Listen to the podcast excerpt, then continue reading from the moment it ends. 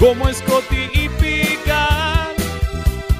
Lejos quedó la academia, voy camino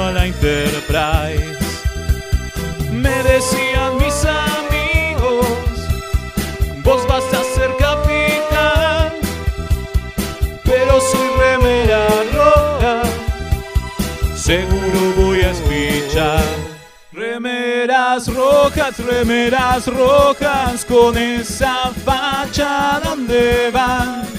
Voy con rumbo a nuevos mundos y un vulcano me sigue atrás. Tírale un phaser, tírale un phaser, o ese Klingon lo va a matar. Si le disparan o lo lastiman, el dogma y lo curará. Tengo mi remera roja, voy camino a la Enterprise.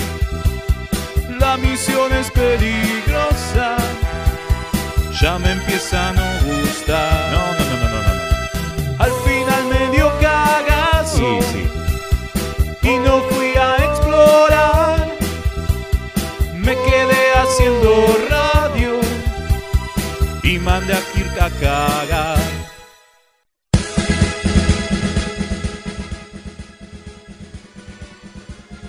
Bienvenidos a todos a una nueva emisión de Remeras Rojas, este programa Treki que hacemos desde la Argentina para toda la galaxia a través de las ondas internéticas de mixtaperadio.com.ar. Mi nombre es Mael, hoy van a tener el disgusto de tenerme a mí como comandante de esta horrible, horrible misión. Tengo a mi lado, a mi lado real, a la, al Fresquín. Hola. Hola. Un poco, algo, nada. Sí, no me estás dando mucha confianza con esa introducción. Soy remera roja, soy un alférez. Que esté al comando no quiere decir absolutamente nada. Em, del otro lado, pero sí a través de otras ondas internéticas, porque Mixtape Radio sigue funcionando a pesar de que todos estamos en casita, en cuarentena, lo tengo al alférez Rubio, Leonardo Rubio. ¿Cómo le va, alférez? ¿Cómo le va, capitán? Acá presentándome. Este, me estoy por ir a una fiesta holográfica, no sé si me vieron en la foto, así que, este, pero me parece que me voy a comer un garrón. Sí, como casi siempre. Un Garrón varón. le decimos, Garrón le decimos, se llama, También, Garrón también. se llama el El chango Pérez, este que, el, el Pérez Garrón, claro. claro, Roberto Garrón. Maestro, es un remera roja. Es un remera roja, obvio. Eh, y el que habló, obviamente, poniendo la gota que siempre rebalsa el vaso, es el alférez Velasco. ¿Cómo le va? ¿Qué tal cómo anda? Bien, todo muy bien. Eh, hoy tenemos posta un programón, porque aparte de todo lo que tenemos, tenemos un gran, gran debate sobre eh, Discovery, ¿no? Y las cosas que Como están pasando siempre, ¿no? Discovery. Pero para que puedan comunicarse con nosotros, pueden mandarnos sus mensajes de, al WhatsApp de la radio al más 54 911 5952 0234. Vamos de nuevo, más 54 911 5952 0234. Ahí nos dejan todos sus mensajitos. Eh, antes de eso, tengo que decir que atrás de los controles, para que todo esto no sea un desastre en serio, porque si es por nosotros, obviamente lo sería, Horrible. Tenemos las enormes manos, enormes de lo buenas que son y de lo gordas que son también, del señor del Comodoro Gonza. Un Ya te gusto está tenerlo bajando el volumen. de costumbre. Ya me bajo el volumen porque le dije gordo, como de Te costumbre. Pero entre gordos podemos. Bueno, Es el como se chistes- ríe el descosido. no ¿eh? es como los chistes entre judíos, se pueden. Con mal ¿entendés? podemos, tenemos mucha cancha para hablar de gordura. Pero por supuesto. Ahí está, ahí está. Este, bueno, como decíamos, vamos a ver un poco el programa. Tenemos, obviamente, el pequeñito debate sobre el último capítulo de Discovery, que va a ser pequeño, porque si no, nos vamos a quedar, nos vamos a sacar los ojos y vamos a estar hasta las 10 de la noche solo hablando de eso. Luego vamos a tener un lindo capítulo con la temática Felices Fiestas de Voyager llamado Alter Ego. Sí, ustedes dirán, ¿qué tiene que ver eso con una fiesta? Pero obvio, todo tiene que ver con una fiesta. Porque la idea es que hubo fiesta en el holodeck, ¿no? Entonces, a partir de eso vamos a abrir el capítulo, ¿no? Claro. Si estuvimos ahí todos bailando Lula Ula, hubo hawaiana. Pero claro. No, Y después, Polinesia. Polinesia, Propiedad rubia. Ah, bueno, son, son parecidos. no sé, algo así, qué sé yo.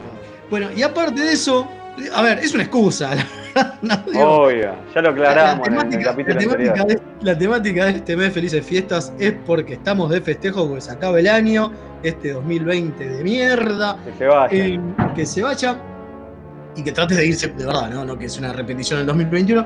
eh, y por eso queremos hablar de ciertos capítulos, es por eso que eh, tenemos esta temática. Y después tenemos Trekipedia. ¿De qué vamos a hablar en Trekipedia, Velasco?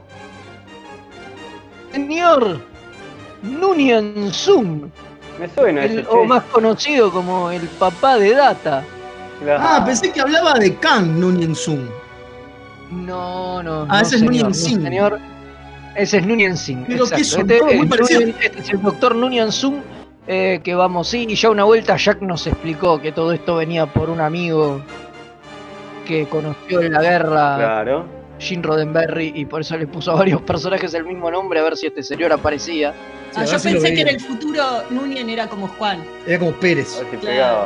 Kim Claro, no, como no. Juan Pérez, totalmente, ¿no? Yo también. Bueno. también.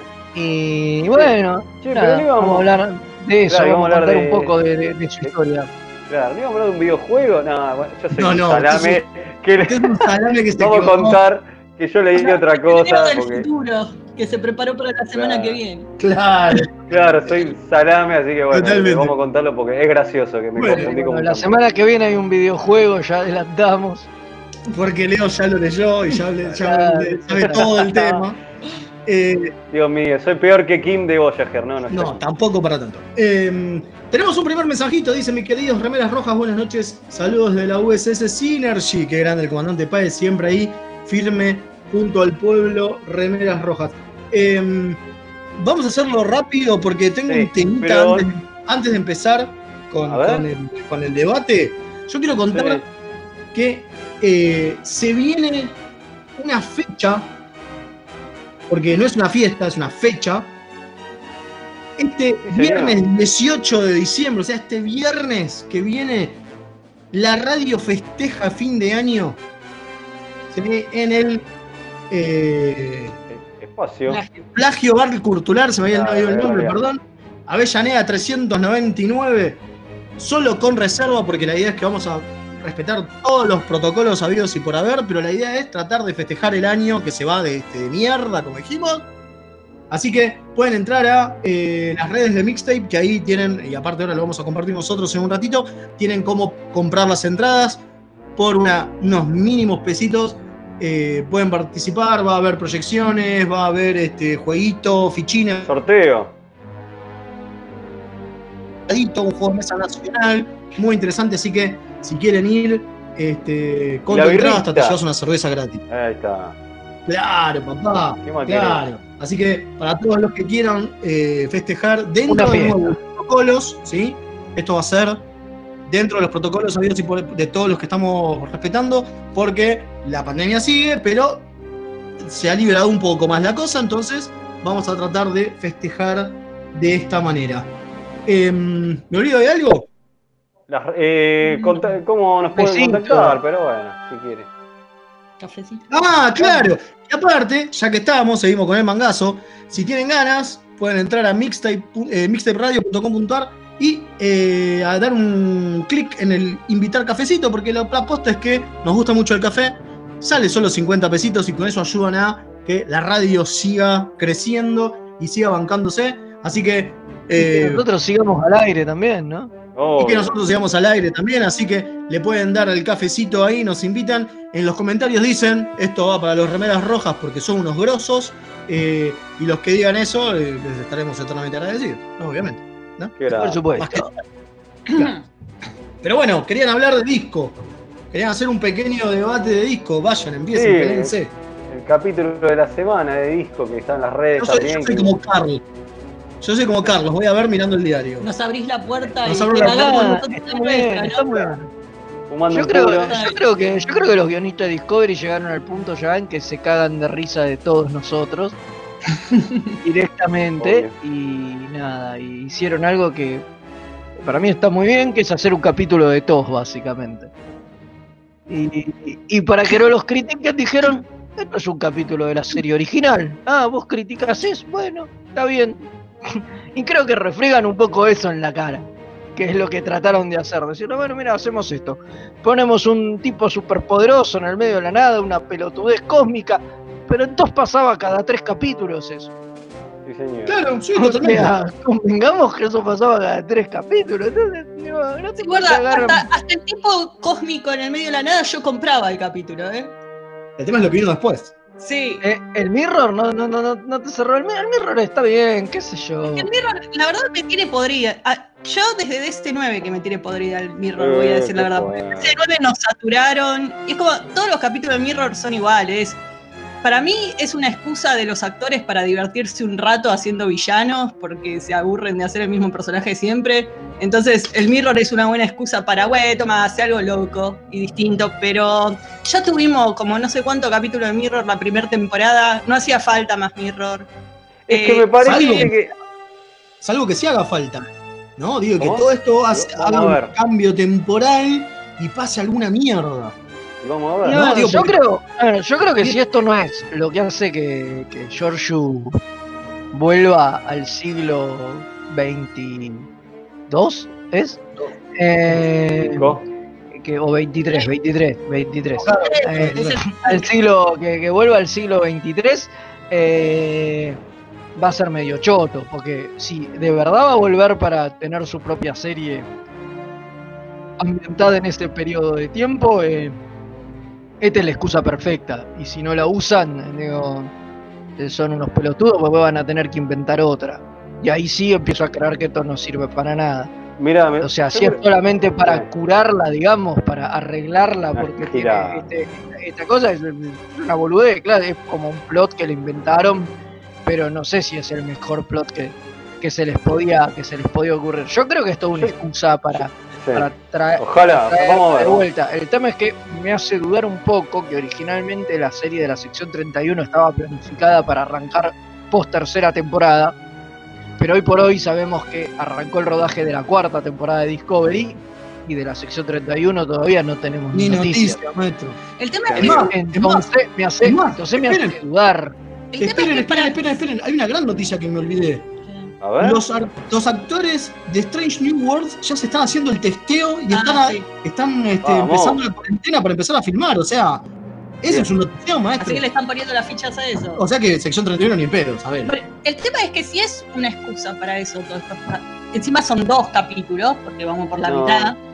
Dos No. capítulos de 13 le vamos a dedicar una excusa para mandar un personaje de vuelta que no teníamos por qué traer. O sea, podrían haberla dejado a Giorgio en el pasado y no traerla directamente. ¿Para qué? Claro, es como volver al futuro. Volver al futuro 2 cuando se llevan, porque es el chiste que después tiene un problema con la actriz que, que encima cambió, que no sabían qué hacer con la novia de Marty. Y la dejan en el Porsche. Y una cosa que me molesta es que eh, muchas veces yo he señalado que me molesta que no se toman el tiempo para desarrollar bien las cosas. Y un retruque que me pegan es, bueno, pero no tienen tiempo porque son pocos capítulos. Bueno, son La pocos capítulos, gastamos dos en cosas innecesarias. Mira, Entonces, me parece que lo, co- coincido con vos, King, que lo del Mirror ahora me parece que ya estaba, el arco estuvo buenísimo, fue lo que más me gustó de esa temporada. Y ahora otra vez como que te lo muestran diciendo, no, ¿te parece, macho? Me tirás un poco para atrás. qué sé yo". Pero, a ver, fue una de las cosas que más pegó y fue una de las cosas que más piden, digo, o sea, me parece que nos quejamos de lleno, nos quejamos Pará, cuando no hacen lo que queremos y nos quejamos cuando hacen No, lo que queremos. Estoy aburrido, Yo creo que- Fe. Pero entonces, pará, ¿vos decís que le están dando bola a los fans? Pero hace bocha, a mí no me caben dudas, digo, todos estos cambios de timón que está sufriendo Discovery, digo, desde que se fueron al futuro, que era otra de las cosas que pedían los fans, que decían, ay, la tecnología no coincide, qué sé yo, esta serie tendría que ser en el futuro. Digo, es obvio, digo, lo hacen para los fans, por eso es tan, es tan choto todo. Cuando vos escuchás a los ¿eh? fans, sí, pero cuando vos escuchás a los fans, no haces buenos productos, haces mierda, los fans no saben lo que quieren, no son guionistas. No, claro, Y vos obvio. lo único que haces es poner un grupo de guionistas a compilar lo que piden los fans y tratar de darle sentido, posiblemente hagas mierda. Porque, Sí. para, porque para empezar es lo que vos como es algo que vos como guionista no querés hacer. Porque vos querés llevar la Claro. serie a donde vos querés. Si vos tenés que llevar la serie a donde quieren los fans, y bueno, está bien. Digo, vas a estar haciendo algo a, a desgano de entrada. Salvo que tus ideas y las de los fans coincidan, pero Normalmente Pero, no, no es así.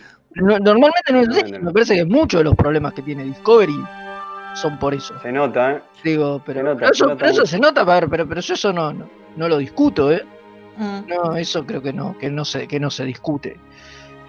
Igual después habla en el momento, no- bueno, no sé si vamos a participar con unos amigos en un especial de Discovery, lo que sea. Sí, lo vamos a hacer, pero más en enero, así que todavía no lo decimos. Más en enero, claro, claro. Eh, lo que iba a decir es que lamentablemente esta temporada de Discovery no estoy encontrando nada que me esté enganchando. Que siempre, siempre encontré algo en Discovery las anteriores temporadas y en esta, no sé, me- me- la verdad que no lo estoy encontrando. vamos a ver qué Porque, pasa. porque el formato, porque están, escri- están escribiendo en un formato que no les es cómodo, es lo que me pasó el capítulo a mí anterior, digo, el formato episódico a los guionistas actuales y a los guionistas de esta serie que estaban acostumbrados a hacer otra cosa y escriben en otro formato, no, no les es cómodo. Entonces les queda como un remiendo. Un que para mí el capítulo que más se notó fue en el de la semana pasada, que fue una porquería. Y, y nada, y, y en este un poco pasa, pasa algo parecido, porque una vez que cruzan al mirror nos olvidamos de todo lo que pasaba en el de este lado en, en- en el universo en el universo posta, viste que una vez que entraron en el mirror ya está, Sí, ya transcurre está, fue, todo, en el mirror y no sabemos qué carajo está pasando acá Yo y no, quiero- no vamos a saber nada hasta que hasta que hasta que George vuelva o eso se, se defina. Claro, Sí, a mí me, me da lástima porque me están sacando. eh, el, cómo manejaron el arco de Mirror en la primera temporada me pareció muy bien hecho. O sea, es una de las cosas que, que rescato mucho, me gustó mucho cómo lo manejaron. Viva, Además, como dije, yo, yo venía saturada del Mirror, los capítulos de Mirror no me hacen nada, me aburro la mayor parte del tiempo, o sea, me divierto con alguno de los personajes, pero nada más. En cambio, cómo lo manejaron en la primera temporada me pareció como darle una vuelta de tuerca, esto de que Aire fresco, King. Claro, de que el personaje que dieron vuelta a la cosa, en general es un personaje de nuestro universo que de repente está encerrado allá y acá es un personaje del de ellos que está tratando de volver, que Claro. vuelve todo lo que pasa. Entonces me gustó el, el giro que le dieron y, y lo hicieron interesante a lo de que vayan al Mirror. En cambio ahora, como vos decís, Fede, de repente esto es un capítulo clásico del Mirror que ya vimos 80 veces, el que hicieron ahora. Veremos Sí, qué pasa. raro, ¿no? Raro, pero bueno. Eh, Yo quiero una cosita más, quiero- mucho más, ¿no? Sí, no, no. Ah, yo tenía Quiero- una cosa más para sí. comentar. El, eh, algo que me pareció espantoso, pero espantoso en serio. ¿eh? No, no, no es por darle cario por deporte, pero eh, cuando se despide de Saru y Tilly, que se abrazan, y dice, ay, porque yo aprendí tanto Ah. de vos y qué sé yo. ¿Por qué se olvida esta gente que la mina es una genocida que come Saru? Es verdad, O sea, es verdad. Come la parrilla. no, no, hacía 10 minutos en el mismo capítulo le había tirado un plato de comida encima a Tilly. y Tilly la miraba como, qué perra Claro. que sos. Y se abrazan como, ay, te quiero tanto y qué sé yo. Y es como, no, a ver, yo entiendo que la humanizamos y que la queremos porque la actriz es una grosa y porque los personajes villanos que trabajan con los buenos siempre caen bien y, nos, y los... O sea, a la, a la- al espectador le cae bien, ¿no? Pero el tema es que in Universe, que el resto de los personajes se olvide que la mina es una psicópata homicida. Me parece un poco Creo forzado. que, creo, que, creo que el único que no se olvida es el personaje de Cronenberg, que lo dice todo el tiempo. ¿no? está, para, está para eso el personaje. para- No para eso, para decirle, che, ¿se acuerdan que es una demente? Acuérdense, muchachos. Que Michael se olvide me parece bien. Que Michael trate de tener una relación con ella me parece bien, porque es otra la Sí, cosa. Sí, Está sí, todo sí, lo de la culpa, claro. está lo de tratar de. Eso me parece bien. Ahora, lo de Sal, lo de no lo entiendo. No, no lo entiendo. Bueno, sí, ahora. que me cuenten la no- historia. No, bueno, eso también da un poco que puede ser la salida del personaje. digo. Digo, son indicios, ¿no? Que se Sí, de esa manera. Y digo, si es la última vez que los ve, digo, no digo tiene sentido. Pero bueno, es un poco darle un poco de emotividad a la salida del personaje. Si el personaje vuelve a los 15 minutos, no tiene ningún No sentido. tiene sentido. Pero por eso Algo es una que cambie, que, bueno, otra, otra de las teorías es que va a haber como un overlap y como que la de Giorgio Mirror se va a transformar en la Giorgio Prime, digamos, y, y va a pasar a ser esa. ¿Puedo vomitar ahora o vomito dentro de 10 No, minutos? no, yo lo estoy viendo como que ella se evolucionó al estar con los otros, que realmente ella sí aprendió de los de Prime y, y perdió un poco de esa ferocidad y un poco de esa cosa homicida. Sí, bajó, bajó un toque. Sí, a ver, es lo, es lo que te muestran, es lo que te muestran acá. Claro. Y lo que te están mostrando es eso de que por ahí su lugar ya no está más en el mirror y no va a poder sobrevivir ahí y se va a tener que terminar volviendo para este universo de alguna forma. Y la única forma de sobrevivir va a ser que se vuelva en el tiempo pasado. Y puede ser, No, hay pues que- si no la queda. No, claro, eso puede ser, hay que ver, hay que ver. Viste que dicen que hay un 5% de posibilidades que sobreviva. Ese 5% seguramente tiene que ver con decisiones que ella va a tener que tomar. Eh, y hay que ver. Sí, y hay que ver también si no altera la línea temporal la línea temporal de Coso, ¿no? Porque ella supuestamente tiene, tiene, tiene que matar a, a Mike. el momento que se murió Stamets, ya, se- ya la alteró. Sí, Y en yo, realidad está, claro. alterando, está alterando la de Prime también, porque cuando viajen ellos al Mirror no va a estar el Stamets del otro lado. Exacto. Así que. ¿Qué Quilombo, onda? amigo. Quilombo, Bueno, amigo. hay una teoría que tiraron, eh, tiró Magnus y algunas de las personas estuvieron discutiendo en nuestro viernes de Discovery, de que por ahí todo esto está pasando en la cabeza de ella, que no la transportó realmente al Mirror, le está Ah. haciendo una onda a eh, Fantasma de la Navidad Futura y le está haciendo aprender la lección. Puede ser. y- Puede ser, puede ser, bueno. puede ser. Y bueno, hay que ver. Tenemos que esperar al viernes y ver qué, qué pasa. ¿Qué pasa? Sí, totalmente. Leito, ¿ibas a decir algo más? Pero yo. No, una pavadita, pero que me dio lástima la historia de Yor, este viajero entre dimensiones de futuro que, que- con la ropita del uniforme de TNG. Ah, bueno, fue una forma de hacerse, de hacerse cargo de la línea Kelvin, ¿no? De decir, bueno, Sí, Sí, es la primera vez que la mencionan en, en las series. totalmente, por eso. Es- es Aparte de eso. ellos. Digo, es de Secret Hideout. Claro, claro. sí, Quiere la historia de Yor, a ver qué le pasa. Que me cuenten un poquito. Nada, No, Se no. murió horriblemente, George, te Claro, dijeron. ya está, ya te dije. Pobre Yor. Espantosa, pobre. Bueno, vamos a ir entonces a una tantita hora y después vamos a hablar de Alter Ego en nuestra tanda de capítulos de la semana llamada Felices Fiesta. Casi saltar de Guatemala a Guatepeor es esto. Bueno, dale. ¿Viste? Remeras rojas. Los que sobrevivan vuelven después de la tanda. Drama.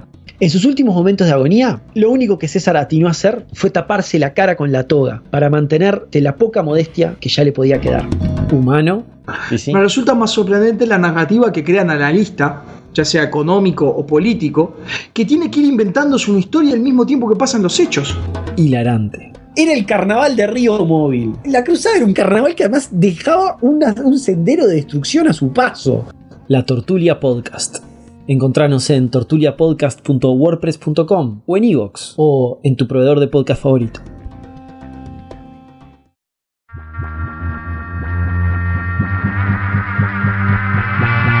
Yo soy Madame Tulip. Para mí la mente es un diálogo interno y externo. Cargadas, juego las 12. La experiencia como única autoridad. Come la mierda.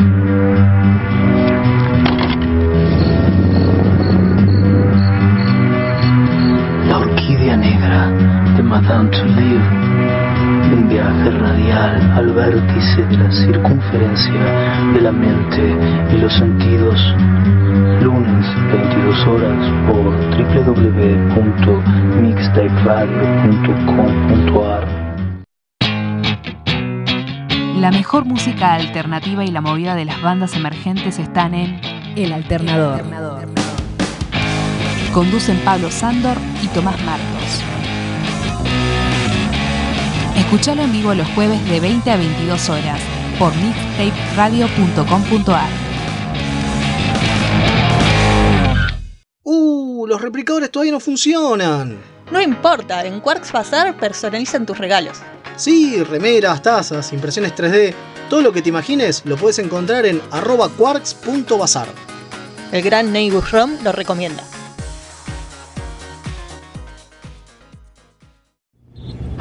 Accessing library computer data. Me pueden decir, bueno, es un homenaje, no pasa. Pero está hecho para los fans y los fans somos hinchapelotas. Obvio. Entonces, sobre todo los fans de Star Trek. Sobre todo los fans de Star Trek. Remeras rojas, ante todo, la honestidad.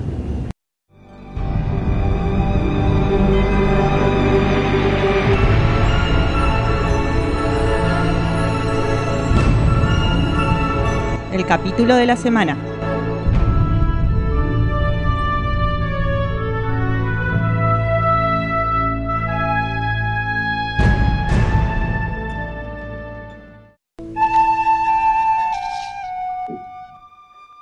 Qué linda la flautita, carajo. La flautita del peladito nos dice, nos dice que estamos en la sección, el capítulo de la semana. Porque sí, volvimos para hablar de este capítulo mm, que no tiene mucho que ver con felices fiestas, pero bueno, hay un lulau, ¿cómo es que se dice? Luau. Luau. Luau. Luau, eh, de por medio, porque bueno, Nilix tiene que hacer algo con su vida en Voyager, entonces organiza fiestas.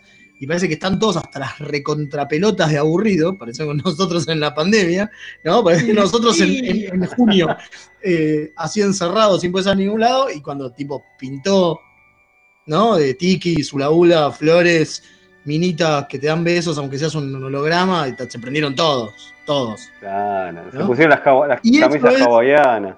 la camisa hawaiana, y todo eso es alter ego. Que cuando empieza el capítulo, ves que se llama alter ego y que está protagonizado por Kim, decís, wow, Kim se hace superhéroe. No.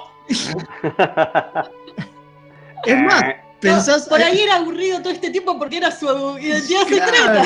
claro. No, no es eso. Es más, pensás en un momento, wow, va a ser un capítulo de Kim. ¿Qué capítulo de mierda? No, no es un Es capítulo de Kim. ¿Cómo te quedan con eso? Es terrible. Es terrible. Sí, sí, sí. Es Te maravilloso. venden como que. Es verdad, te venden ese capítulo. Se viene el capítulo de Kim, ¿ves? Se viene. Nah, mentira, hay un No, buen tiro tremendo. Eres chistonto.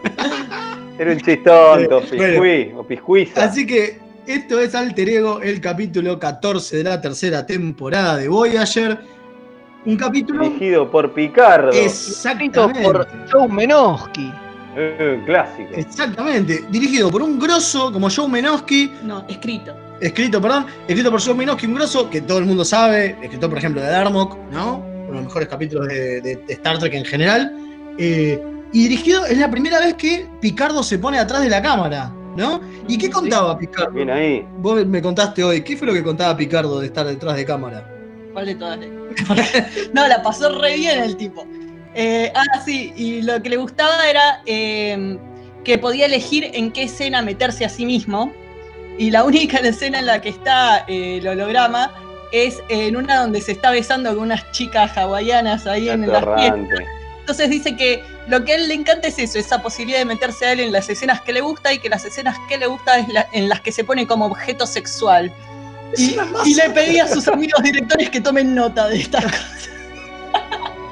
Este, Es un loco Qué Picardo. maravilloso Picardo. Eh, ¿Cómo lo viste vos, Fede, la dirección de Picardo? Está bien. Sobre todo le saca mucho jugo. Yo creo que igual el que se roba este capítulo es la actuación de Tim Ross, ¿no?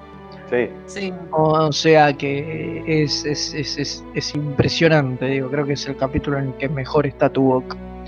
Sin lugar a dudas, es, es lo único parece que- bueno. Es lo único bueno que tiene el capítulo. Y me parece que lo más interesante que tiene el capítulo es, eh, es que es un, como decís, Tuvok muy bueno, pero también es un gran capítulo de, de vulcanos, ¿no? Porque no Claro. es solamente de Tuvok, es de la... Viste que es muy difícil hacer un capítulo bueno de vulcanos, con esto de no tienen emociones, no son demostrativos, qué sé yo, digo, te tenés que ir a Mock Time, donde Spock justamente lo que hace es todo lo contrario, ¿no? A un No, hay un vulcano. montón de capítulos buenos de Vulcano. Pero me parece que acá, no, pero me parece que acá muestran que no es la pelea de el humano vulcano que tiene Spock todo el tiempo, sino acá te muestran un vulcano puro, un vulcano de verdad. Y es la primera vez que lo ves como, wow, mira qué grosos los vulcanos, son copados posta. No es que era Spock el copado, son los vulcanos los copados. A mí, a mí me Claro. encantó Está muy bien desarrollado. Sí, es- vemos un montón de cosas de cultura vulcana que no se habían visto, o sea, te desarrollan el tema de cómo meditan, de cómo tratan lo- de las emociones, cuando lo guía Harry con las técnicas y eso. Es la primera vez que vemos el calto, eh, está muy bueno lo- eh, la idea del fuego vulcano.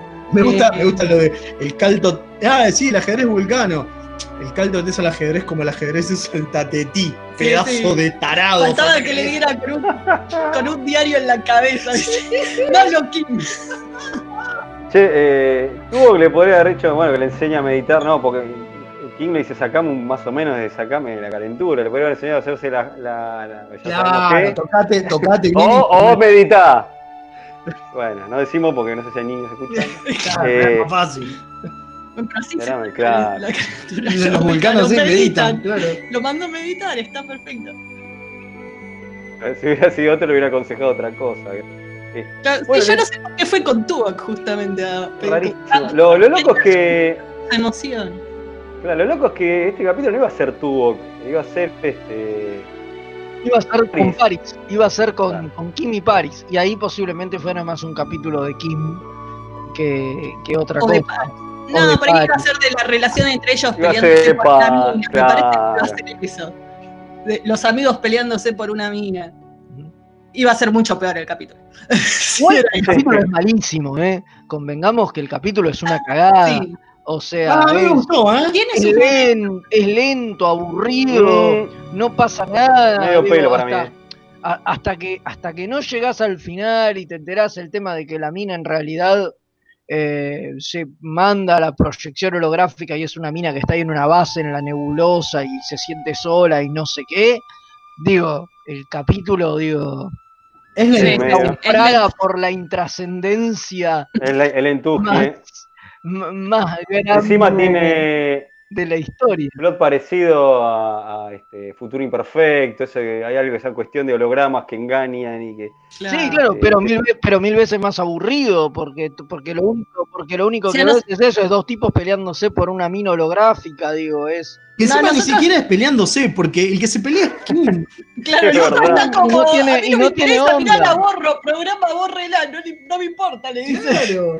Además, todo bien, pero si era una mina holográfica, que terminó no siendo, pero si era, no podían duplicarla y es un buen tomá, acá tenés una para vos, no, no es tanto el quilombo. Claro, ¿qué tan difícil es hacer control C, control B en el Claro, código? Listo, no, no hace falta Totalmente. pelearse, no era para tanto. Eh, No, bueno, a nosotros nos pasó que la vimos en dos tandas, paramos para ir a comer y después volvimos a verla. Y toda la primera tanda es como decir, Fede, es aburridísima, estás, uy, ya no quiero ver este capítulo. Y para cuando volvimos, dijimos, che, está bueno este capítulo, porque claro, toda la mejor parte está en la, La segunda, segunda parte. parte. Claro. Es mejor pone verlo por cuotas.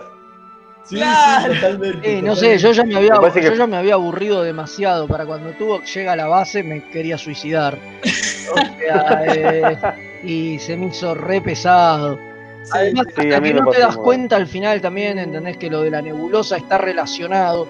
Son como dos Sí. tramas que no tienen un carajo que ver. Más. Y, y- A lo de la- Y a mí me- y- bueno, y están en esta nebulosa de mierda que además no pasa nada en la nebulosa, porque no Sí. pasa nada, no están en peligro. Ay, cómo me. No, No, encima cómo me- típica cosa cuando- de por qué se están parando a ver una nebulosa, Por vuelvan favor, a casa, idiotas. Eso Bueno, es lo que me pone perdón. loco, perdón, perdón, perdón, quiero decir, me pone loco de Voyager cuando pasa este tipo de capítulos. Digo, Este capítulo te lo creo si estoy viendo TNG, pero en Voyager, ¿por qué no están pensando en volver acá? Están volviendo, no vamos a analizar esta nebulosa y Pero perder pará. tranquilos como si Pero pará, pero pará, no, porque en esta le pusieron una buena excusa. La excusa es, y a A mí me gustó, ¿eh? La excusa es que si pueden entender por qué carajo esta nebulosa no entra en, en- en explosión, digamos, no sé.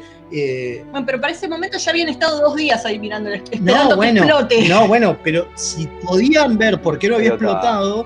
Pueden llegar a contener, eh, eh, ¿cómo es? Eh, fracturas en el reactor Warp. Digo, no está mal, lo dan como posta, no es tipo Janeway diciendo, ah, una nebulosa, vamos para allá y nada No, no, más. no. Al principio es una nebulosa, vamos para allá. Se quedan como dos días mirando la nebulosa y cuando ven que no explota, ahí se dan cuenta que les puede servir. Es que Pero supuestamente no, es que supuestamente esta clase de nebulosas no duran más de dos días. Sí, Yo me lo perdí, Mael, lo del Warp, eh, me lo re no, perdí. sí, lo dicen, eh, lo dicen. No, lo dicen, lo dicen, Esto sí. dura como 100 años. Y tiene como 100 años esta, era una cosa rara. Me parece que es la primera vez que los. A ver, es la primera vez que justifican posta que Janeway no sea un. ¡Ay, una mariposa! Voy para allá, no, la sigo para el otro lado. Que tiene que ir. Bueno, eh, otra cosa que me eh, quedaba yo, como tenés tanto tiempo para pensar en este capítulo porque es lento y no pasa nada, eh, me quedaba pensando cosas como el tema de los hologramas, ¿no?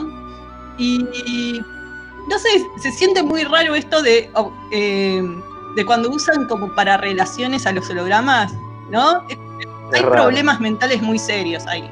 O sea, ¿No? Es Sí, como vos te enamorás Cuando de. relaciones de verdad, no, no un polvito y Imagínate que vos te enamorás del personaje de televisión que más te gusta y empezás a imaginarte en tu mente que tenés una relación con él y entonces te mandan al psicólogo, ¿no?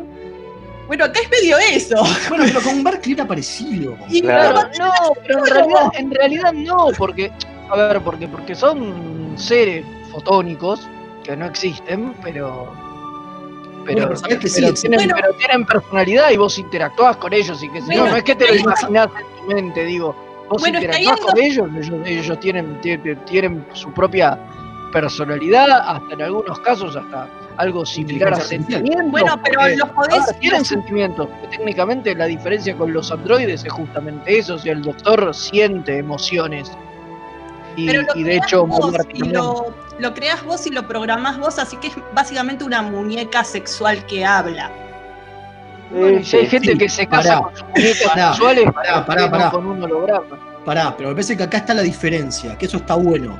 Porque hemos visto que Janeway en algún momento termina reprogramándolo al, al- Holograma. al holograma con el que se enamora para que sea más como ella quiere. Por lo tanto, no solamente es una especie de esclavitud sexual, sino que aparte le estás cambiando la vida a algo que supuestamente podría terminar estando vivo, que es lo que demuestra Autor Autor el capítulo donde se muestra la, la- que no se puede definir que el doctor no esté vivo, ¿no?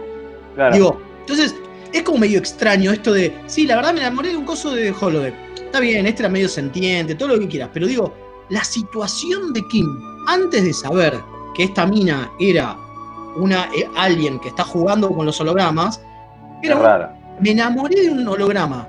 Sí.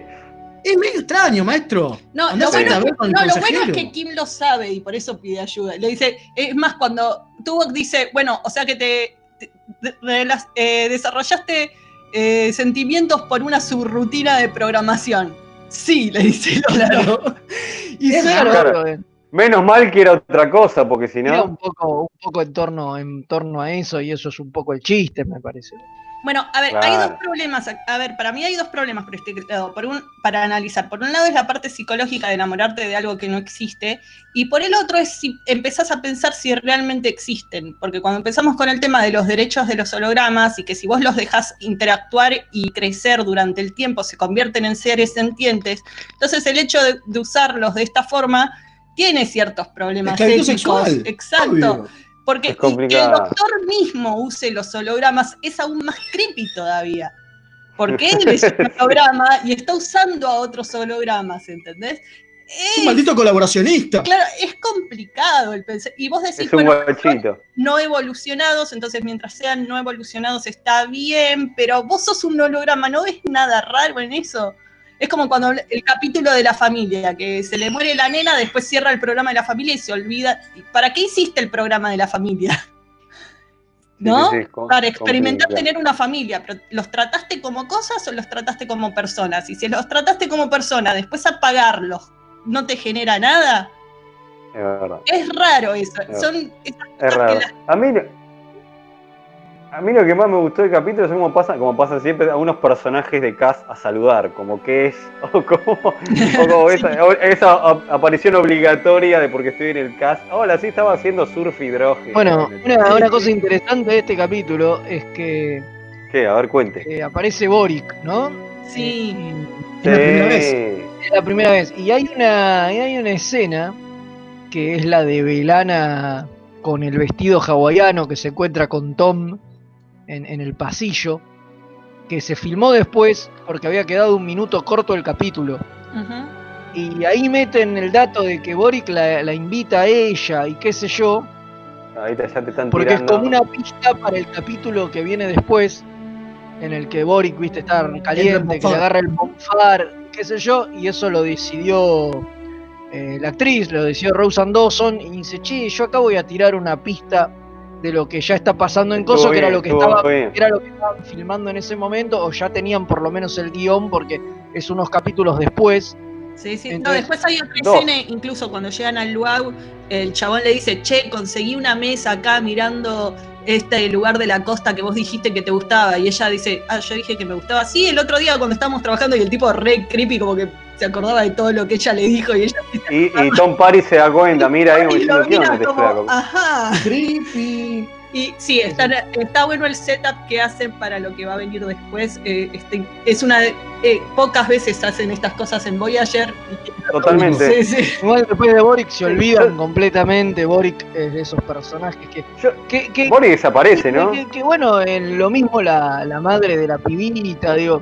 En Voyager al principio tenía como esa onda de querer hacer algo similar a DC9. Claro. tener bueno, eh, Carey. Un grupo de. de ¿No? De, de- de- de personajes. De secundarios, eh, No sé, ni siquiera secundarios, ya de tercera línea, porque secundarios son los que forman verdad. parte del elenco principal y no están todo el tiempo. Kim es un secundario, digamos. Porque no, no es, no es uno de los protagonistas. Pero, digo, eh, entonces son tercerones, digamos, pero que, que- que sean recurrentes y arrancan como con esa idea, pero Después la, la olvidan. pero pero rápidamente la, la olvidan y Bueno, me acuerdo del- dejan de aparecer. Claro que me parece una cagada. Bueno, como Carey, el ingeniero del Colorado, que después creo que tiene un capítulo donde muere, pero pasa muchísimo. Sí, lo matan sin pena ni gloria, por el tipo. El que le Claro, pelea sí, al bueno, el tipo que le se- quería a Belana en los primeros capítulos. Claro, eran importantes. Y, te tiran estas puntas a estos personajes y después, bueno, bueno, tienen por ahí un capítulo. Había un par de maquis también, ¿no? Que aparecían, bueno, Sesca, eh, pero Sesca sí cierra, digamos. Pero bueno, pero es, lo- es, es el mismo caso de Sesca, digo, con Claro. Sesca, eh, digamos, lo, lo llegan a cerrar y qué sé yo, pero, pero arranca también como un personaje de fondo, qué sé yo, después le encuentran la vuelta, pero como que, que querían hacer eso a lo DC9 de Totalmente. como es una nave muy cerrada y muy chiquita y qué sé yo, digo, es casi también como una familia, entonces tenemos un montón de personajes recurrentes. Pero creo que para la tercera temporada o una cosa así, ya medio que, que te olvidan y lo dejan de hacer. Lo cual, Lo cual es una cagada, porque Exacto, porque en Voyager es, es una cagada porque es una nave chica, están perdidas, no hay recambio de gente como en TNG o lo o DC9. Claro, Entonces, no, para hacerlo era acá, lo de los personajes. Ah, claro, muchachos. Funciona tan bien, en- lo vimos la semana pasada en el capítulo que hablamos de, de DC9, digo, funciona tan bien ahí, o sea, be- be- se enriquece tanto con esos personajes eh, la serie, que me parece que la verdad que sí, que, que- que es un desacierto que se los hayan olvidado. Sí, había un par de maquis, estaba el boliano ese, Sí. están la- las mellizas esas que salen con Tommy y con Kim un par de veces también, digo.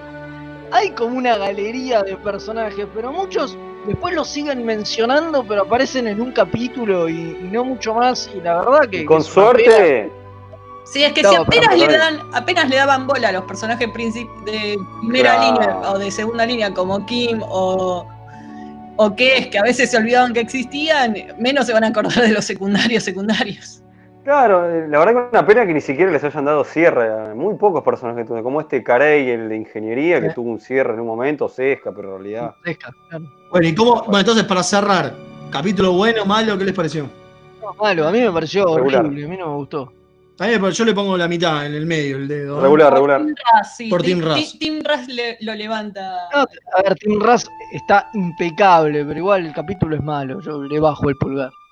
Muy bien. Vieron que esto, de postre digo esto, una que T-Raz dice que era la atracción fatal de. de- Sí, claro, totalmente. Así que se vuelve súper psycho. Era como la película. También se vuelve psycho y le falta el conejo, ni hablar. Bueno, eh, vamos entonces a una tandita y después de eso vamos a hablar de Nunien Sun, Nunien Sun, o Nunien Sing, o Kang, no, ese no es. Bueno, los Juan- uno de los Juan Pérez del universo Star Trek, ¿les parece? Dale. Vamos.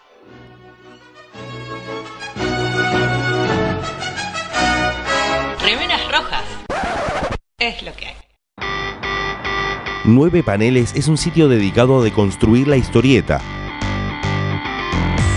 Reseñas, informes y podcast dedicados al medio. El podcast de nueve paneles. Hermandad condenada. 60 años después. Eventorama. Gen mutante. Distinguida competencia. Búscanos en 9paneles.com, también en Facebook e Instagram. Toda la oscuridad de la noche al mediodía de Mixtape Radio. Midnight Madness. Porque en algún lugar del mundo es medianoche. Viernes de 21 a 23 horas. Vinilos, birra y colla golda. La previa de los viernes, hacela con los hijos de Púa. Un programa hecho con amor. Los amigurumis vienen directo de Japón y no son solo peluches tejidos, son parte de su cultura y son muy kawaii. Tené tu amigurumi personalizado de la mano de Hecho con Amor, de Mamá Manualidades. Búscanos en Instagram como amigurumis.mamamanualidades para ver todas nuestras creaciones.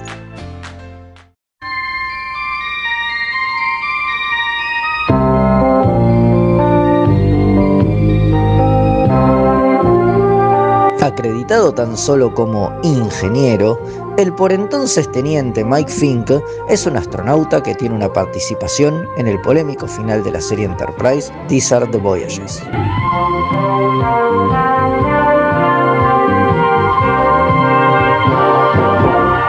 Aunque usted no lo crea.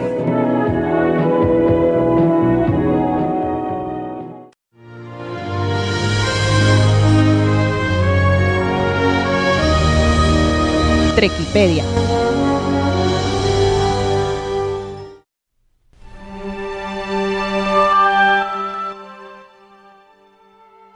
Y estamos de nuevo en este programa de Remeras Rojas, donde vamos a hablar de Nunyan Sun, el creador de Data, el papá de Lore, el que hizo a B4.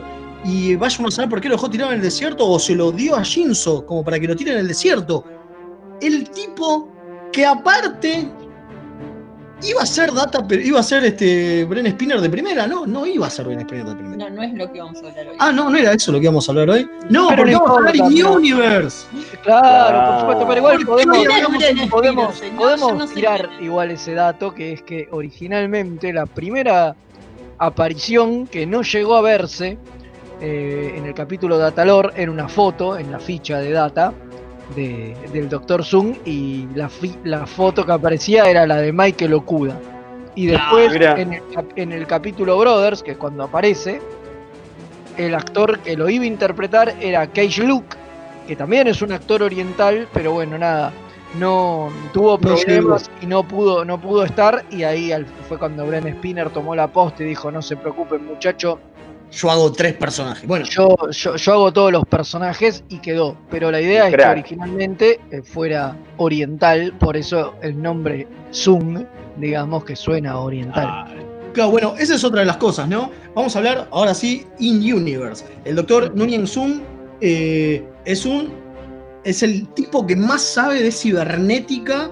En realidad no, porque uno de los que más saben es con el tipo con el que él aprendió, que es Ira Graves, ¿no? El que se conoce como el abuelo de Data.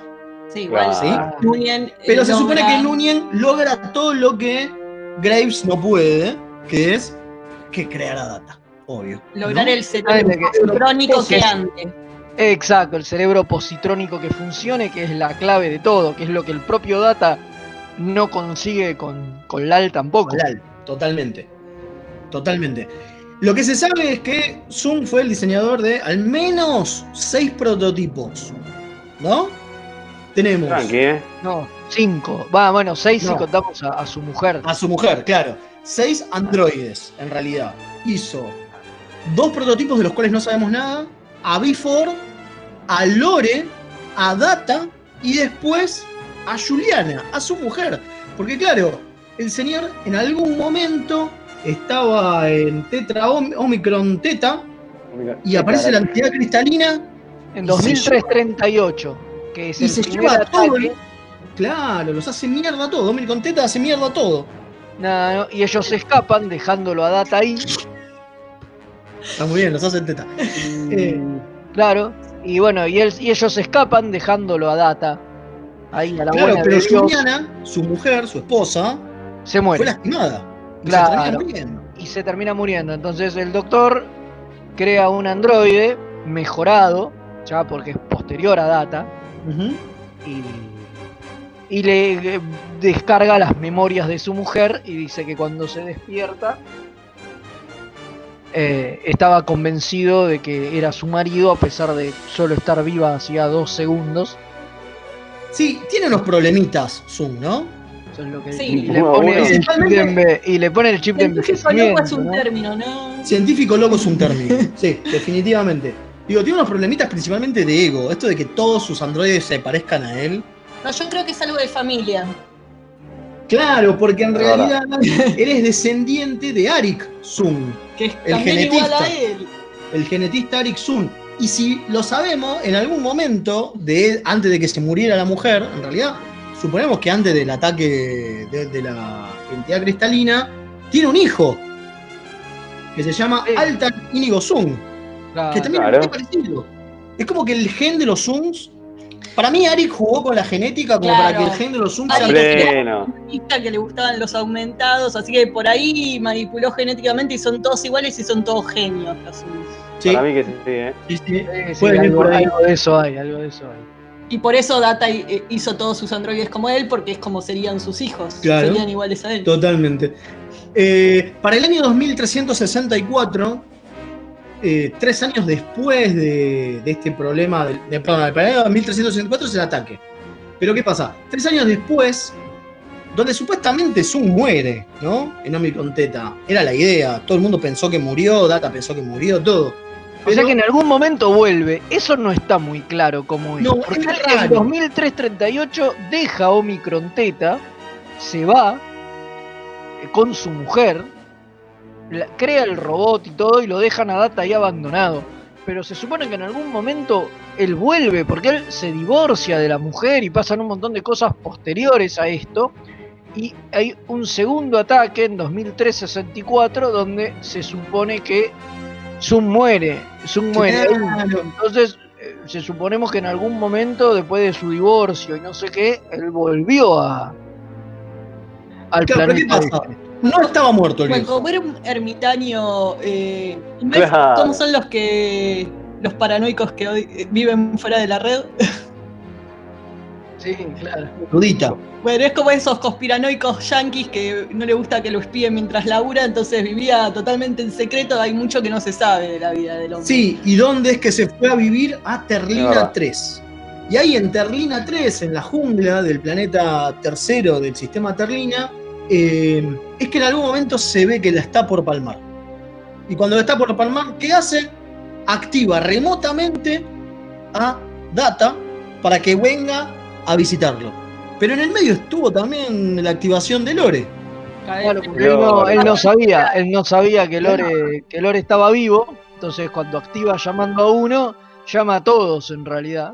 Y Lore cae, y Lore cae también, y ahí bueno, Lore se hace pasar Quiero- por Mirá si data. cae uno más. Ahí, eh, mirá, eh, y Lore se hace pasar por data y todo eso, y, y termina en que le afana el chip de, de los sentimientos. Toca, nada, sí. Y lo mata, y- le pone el chip del envejecimiento a Data, ¿no? Y se le queda a Data, por eso después lo vemos gordo en Picard. Claro, por eso, sí, sí, totalmente. Para el año 2367, eh, en Terlina 3, Nguyen Sung muere en manos de, de Lore. Es, Turro de Lore, No, que claro. turro es. Sí, y lo perdona porque lo quiere mucho. porque no deja de ser su hijo, ¿no? Sí. Me parece que viene por ese lado. Total. Totalmente, pero su legado no muere porque, bueno, nada, queda su hijo, que después veremos unos años después que, Que siguió con su trabajo y siguió con, con el tema de los androides.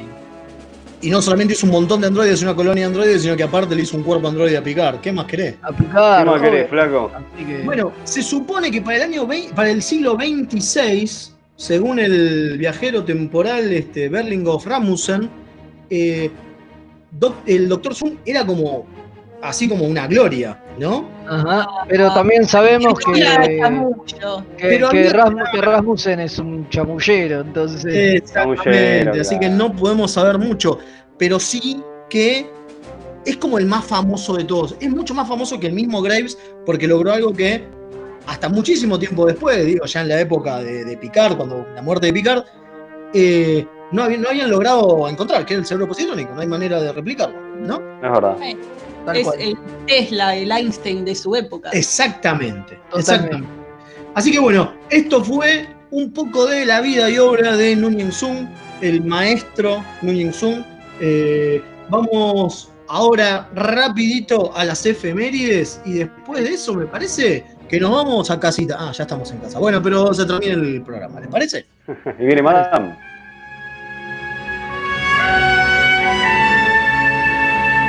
Esta semana en Star Trek,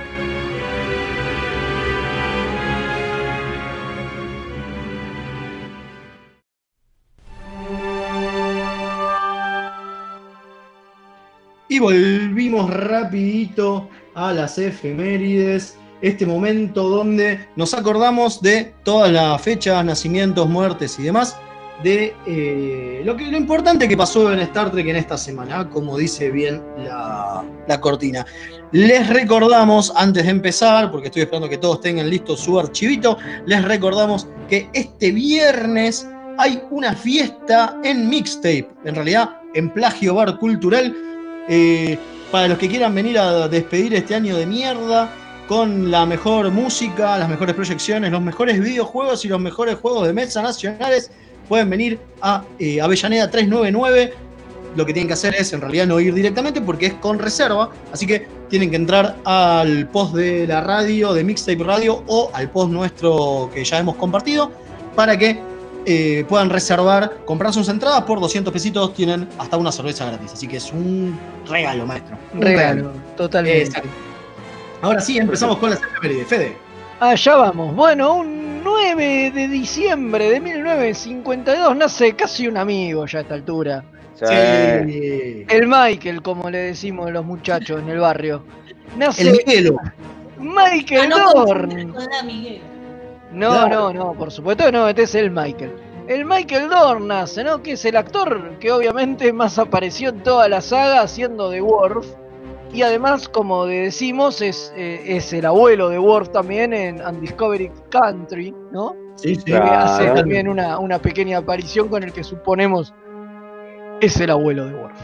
Exacto. Sí, sí, to- totalmente. Bueno, el 10 de diciembre nace el músico Alexander Courage, que fue el compositor del tema original de Star Trek, el de TOS. Hasta hizo el whoosh, ¿cómo sería? Cuando pasa volando la nave con su propia voz, increíble este tipo. Allá. Sí, totalmente.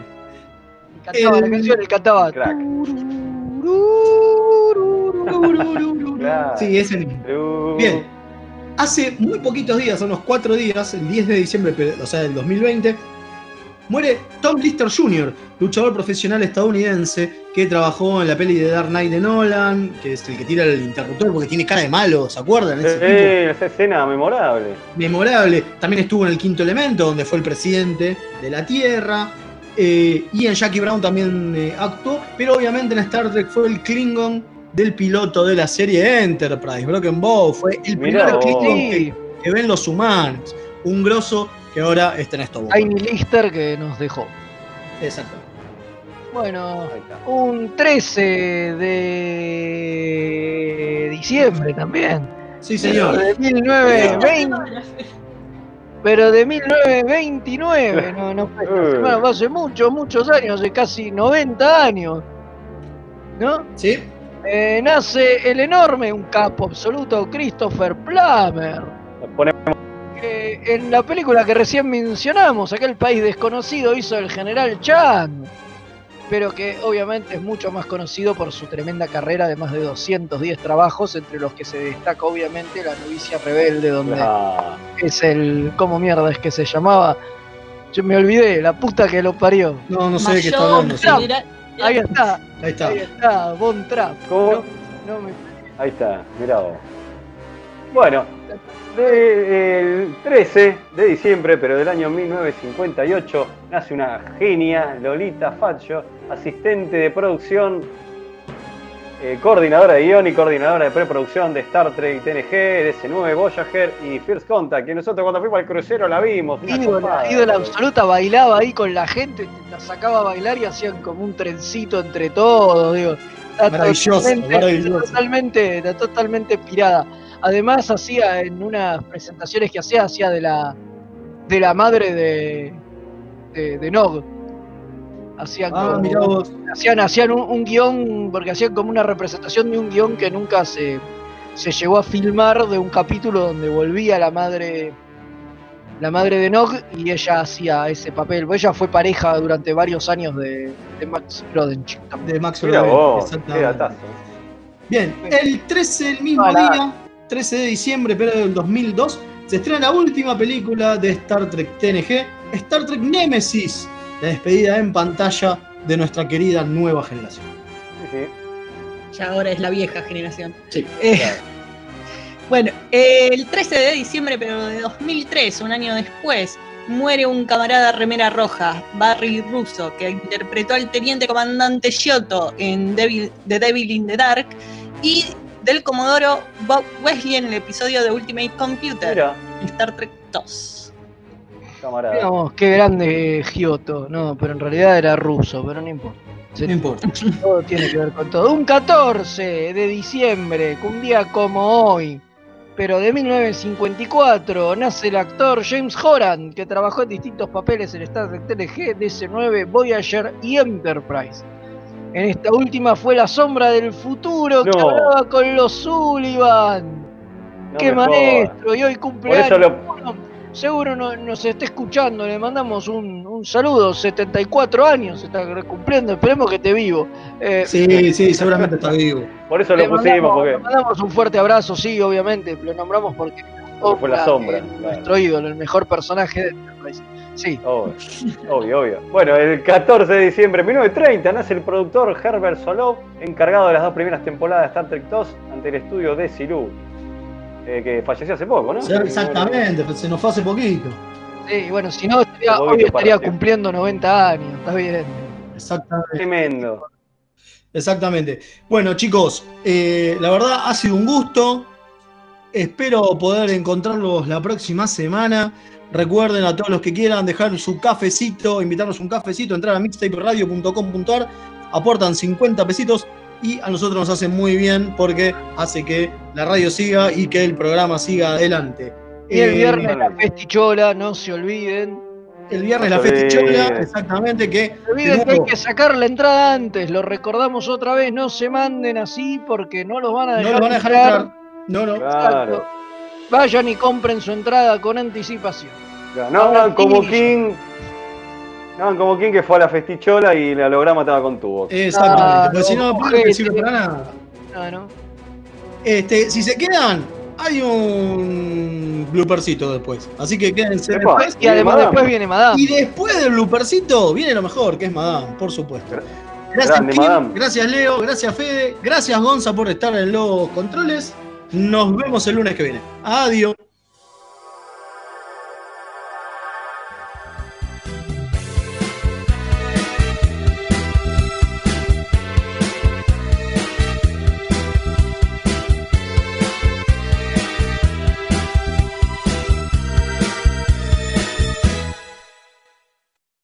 Leonard es sin dudas recordado por interpretar a Zarek, el padre de Spock, pero su debut en la serie original fue como el capitán romulano de Balance of Terror y te odio. Venías re bien. Venía también, ¿a vos te parece? Bueno, queda para blooper.